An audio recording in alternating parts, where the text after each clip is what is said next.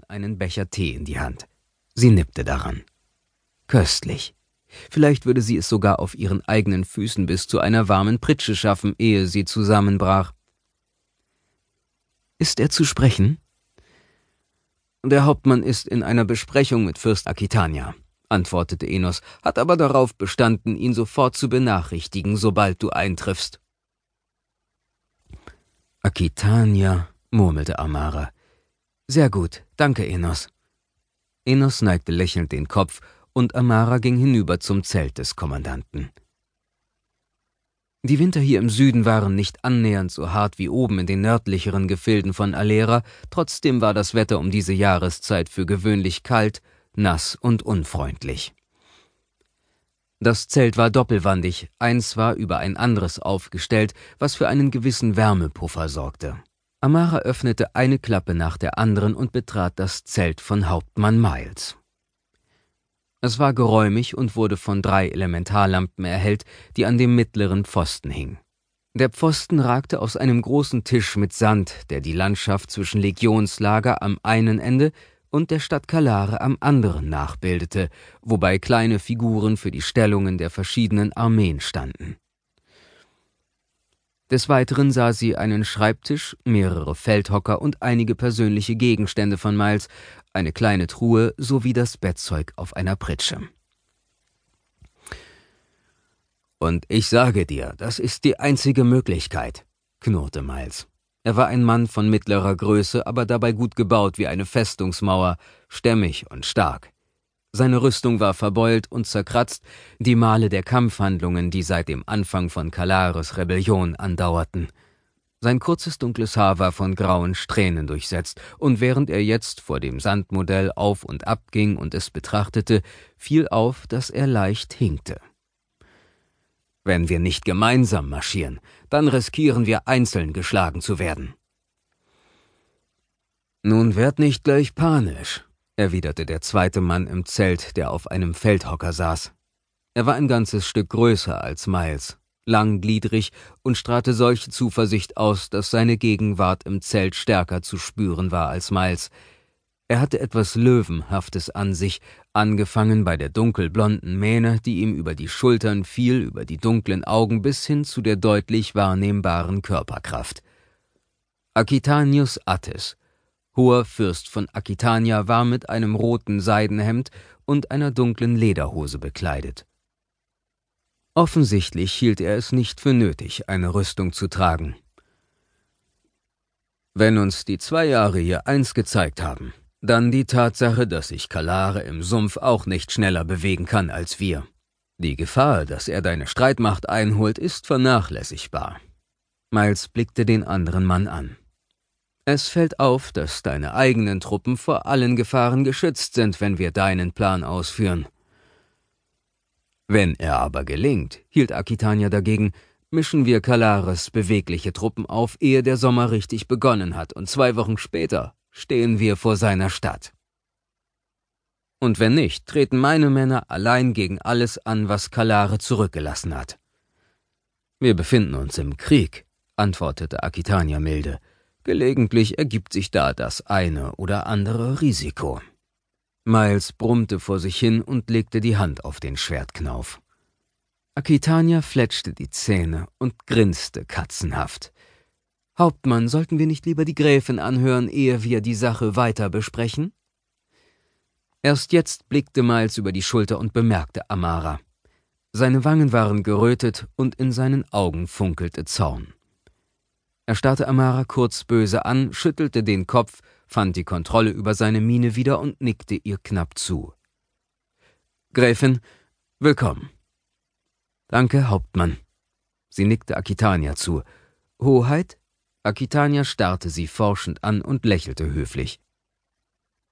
Amara gestattete sich nicht, das Unbehagen zu zeigen, das der Blick dieses Mannes in ihr auslöste. Vermutlich gab es niemanden im ganzen Reich, der Akitania an Elementarkräften übertraf, abgesehen vom ersten Fürsten selbst, und Gaius war kein junger Mann mehr. Obwohl sie nie mit eigenen Augen gesehen hatte, wie Akitania seine Kräfte anwandte, wusste sie, über welche Macht er verfügte. Deshalb war sie nicht gerade entspannt, als sie nun im Mittelpunkt seiner Aufmerksamkeit stand. Was gibt es Neues von der Krone? fragte Miles. Es wurde ein Rat gebildet, der für den Kriegsausschuss die Vorgaben für den Feldzug des Sommers erteilen soll, erklärte Amara. Der erste Fürst bittet um deine Anwesenheit, Hauptmann, und auch um deine, Fürst von Aquitania. Miles schnaubte ungehalten. Zuerst ein Ausschuss und jetzt ein Rat. Ein Ausschuss für den Ausschuss, murmelte Aquitania, dessen Ton darauf schließen ließ, dass er zumindest bei diesem Thema voll und ganz mit dem Hauptmann einer Meinung war. Lächerlich. Wann? wollte Miles wissen. Und wo? In drei Wochen von gestern angerechnet, meine Herren, an der Elinarchus. An der Elinarchus? Wie? meinte Miles. Er schnaubte. Wird schön sein, diesen jungen Virtuosen zu treffen, der die erste Aleranische führt. Hab schon viel über ihn gehört. Aquitania sagte unverbindlich, falls Kalarus sich dazu entschließt, unsere Stellungen persönlich anzugreifen, während wir, mit wir, so vermutete Amara, meinte er sich selbst, unterwegs sind, könnten unsere Truppen unter Druck geraten. Miles zuckte mit den Schultern. Die Berichte der Späher lassen vermuten, dass er tatsächlich geschwächt ist. Wie ich gehört habe, hat er bei dem Absturz schwere Verletzungen davongetragen, was wir dem Grafen von Calderon zu verdanken haben. Dadurch ist er persönlich weitgehend außer Gefecht gesetzt.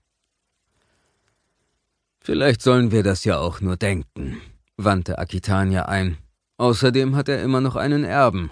Dem jungen Brenzis mangelt es zwar an Erfahrung, aber er verfügt über beträchtliche Elementartalente. Der erste Fürst hat uns einen Befehl erteilt, Hoheit, entgegnete Miles. Aquitania verdrehte die Augen, seufzte und erhob sich. Ja, gewiss. Der alte Mann spielt die Musik und wir anderen tanzen dazu. Hauptmann, unter diesen Umständen sollten wir unser Gespräch lieber später fortsetzen. Das würde mir auch gut passen, erwiderte Miles. Aquitania nickte den beiden zu und verließ das Zelt. Miles schaute ihm hinterher, nahm einen Zinnbecher, der auf dem Sand stand, und verdächtig nach Bier roch und trank einen langen Schluck. Überheblicher Esel, murmelte er. Er sah Amara an. Er hat es schon wieder gemacht. Was denn? erkundigte sich Amara. Miles deutete auf den Tisch mit dem Sandmodell. Die Verluste allein auf die Truppen abgewälzt, die Gaius treu ergeben sind. Amara blinzelte. Wie? Nicht so, dass ich es vor einem Gericht beweisen könnte. Aquitanias Legionen kämpfen an unserer Seite, aber sie kommen immer ein bisschen zu spät oder zu früh. Wenn der Kampf losgeht, steht die Kronlegion stets in vorderster Reihe. Er rammte den Zinnbecher in den Sand. Körnchen flogen in alle Richtungen. Meine Männer fallen, und ich kann nichts daran ändern bei den verfluchten Krähen. In diesen Dingen ist er sehr klug, meinte Amara. Und ich nicht, erwiderte Miles. Wir sollen gegen Kalare kämpfen, damit wir hinterher zu schwach sind, um uns seinen Legionen entgegenzustellen. Deshalb der Streit über eure Strategie? mutmaßte Amara. Miles nickte. Als ob es nicht schon reicht, einen Feind vor sich zu haben. Der nächste marschiert gleich hinter uns. Er rieb sich das Stoppelhaar. Und der Ausschuss hat zu viel Einfluss auf unsere Strategie. Ausschüsse gewinnen keine Kriege, Gräfin. Ich weiß, erwiderte Amara leise, aber du kennst die Lage des ersten Fürsten. Er braucht die Unterstützung des Senats. Er braucht Geld, meinte Miles verdrossen, als hätte er nicht das Recht, in einer Krise wie dieser allein aufgrund seiner Stellung auf ihre Treue bauen zu dürfen. Er wandte sich um und riss den leeren Becher wieder vom Sand. Zwei Jahre, Zwei Jahre schleichen wir bereits durch diesen krähenverfluchten Sumpf und schlagen uns mit Kalares Wahnsinnigen herum. Wir hätten gleich in dem Jahr, in dem er angegriffen hat, nach Kalare ziehen sollen. Jetzt dürfen wir allenfalls darauf hoffen, uns irgendwie durch diese Sümpfe zu schlagen, um dann die Stadt zu belagern, was Jahre dauern kann. Mir sterben drei Männer an Krankheit in der gleichen Zeit, in der einer durch den Feind fällt. Gräfin, schlimme Feldzüge habe ich schon gesehen, aber bei diesem Krieg dreht sich mir der Magen um. Amara nippte an ihrem Tee. Dann nehme ich an, ich soll der Krone mitteilen, dich von deinem Befehl zu befreien?